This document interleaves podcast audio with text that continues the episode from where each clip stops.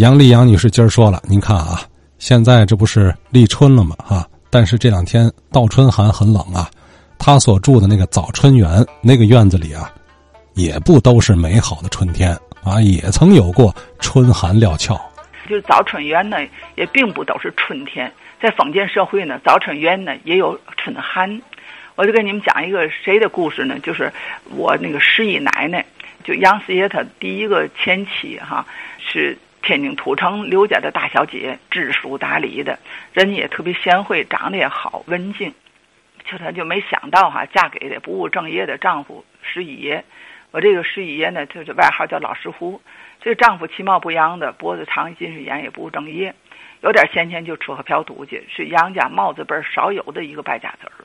这帽子辈呢，多数都就读南开中学，受过文明教育，就根本就杜绝了没有嫖娼纳妾的这样的人了。你看，假如说吧，他们这些哥们儿，你一嫖他也嫖，你一找小老婆他也找，这个人呢，在这个环境中还打击还不大。但是这个刘氏呢，哈，他那看见身边的人，你像我爷爷老实的要命，根本就对老婆唯命是从，就特别好的那种人。整个我六爷也都是通情达理。我们家周围到那个年代都上南开中学了，哪还有干这些事儿的时候呢？哈，这样的话呢，就给这个刘氏精神致以极大的打击。他生了一个一孩子的，曾经就想自杀，也没成功。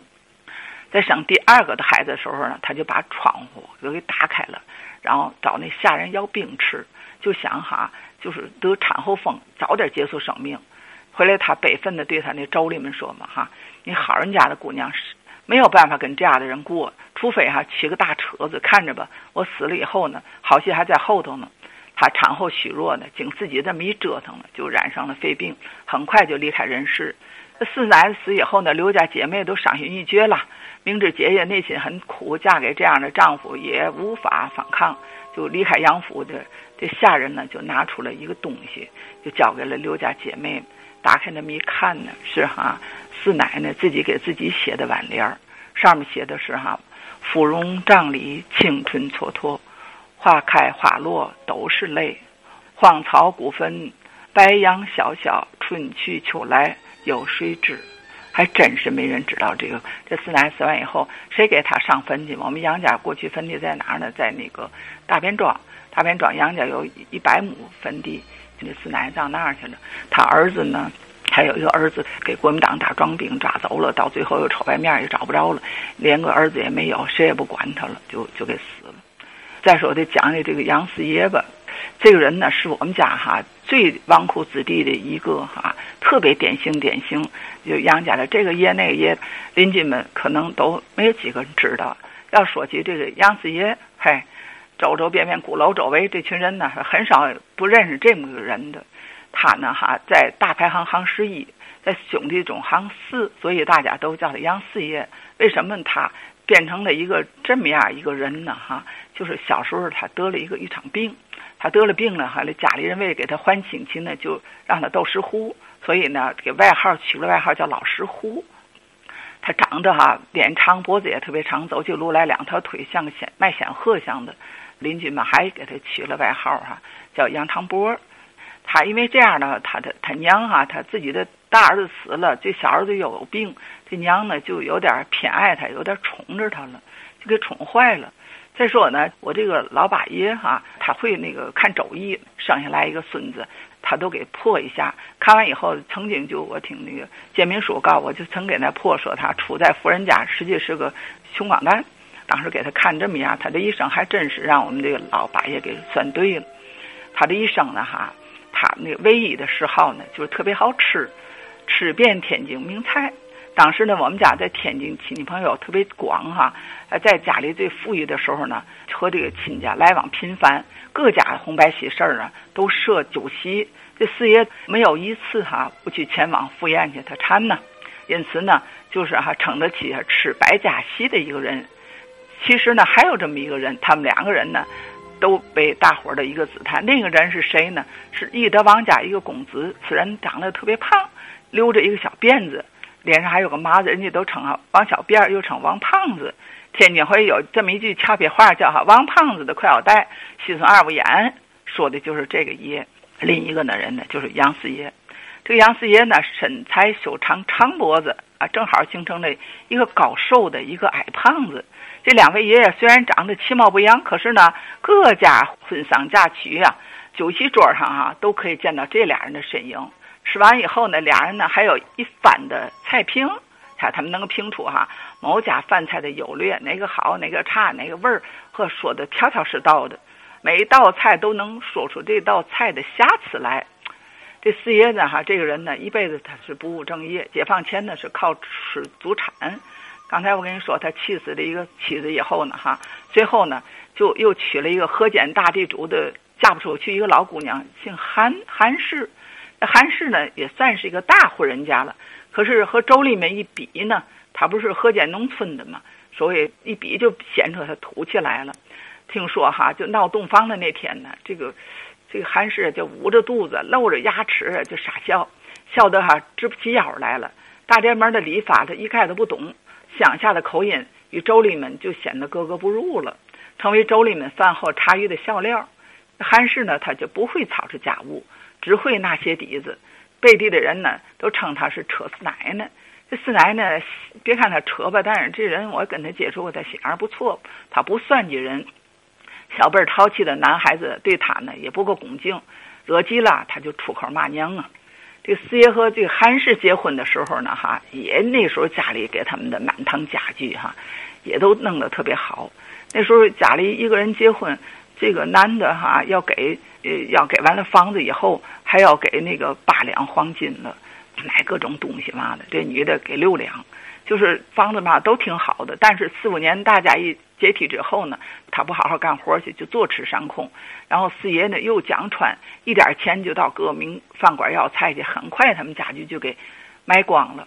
我记得哈，就是说那个他们那个北屋里哈，到最后哈就是一张床，一个哈连儿桌子，还有两把椅子，全屋的哈什么东西都没有，满屋都空空的。这韩氏呢，她婚后她生了仨孩子，第一个孩子呢是春节正月初一早上生的，四爷即认为是特别吉祥，就特别高兴，跟因此给他起了个名字叫喜民。但不幸不到一周岁他就夭折了，又生了一个儿子，叫哈作民，又夭折了，又生一子产后即亡。因为为什么他孩子都活不长呢？因为四爷呢，他他逛妓院，他得了花柳病。这个韩氏老年没有孩子呢。有病啊，都靠侄子跟媳妇们照顾去。他呢也懂得哈说句哈感谢的话，经常呢到我们的院里哈各个房头是要吃的，到我们家要来就给他点儿。这杨四爷呢哈，他这人呢哈，他特别特别迷信，出门啊他都要去看看这个黄历，看时辰，时辰不到自己就围着围脖坐在屋里，等到时辰到了才敢出屋。这杨家后代多数人都受过西学教育，看着自己的叔父如此可笑，就拿捉弄他。然后呢，西四合院了，常不有棵老枣树吗？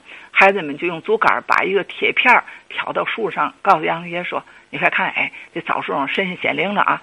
杨四爷眼睛瞎不呵呵的，就又磕头又作揖的。这孩子们在旁边偷着笑。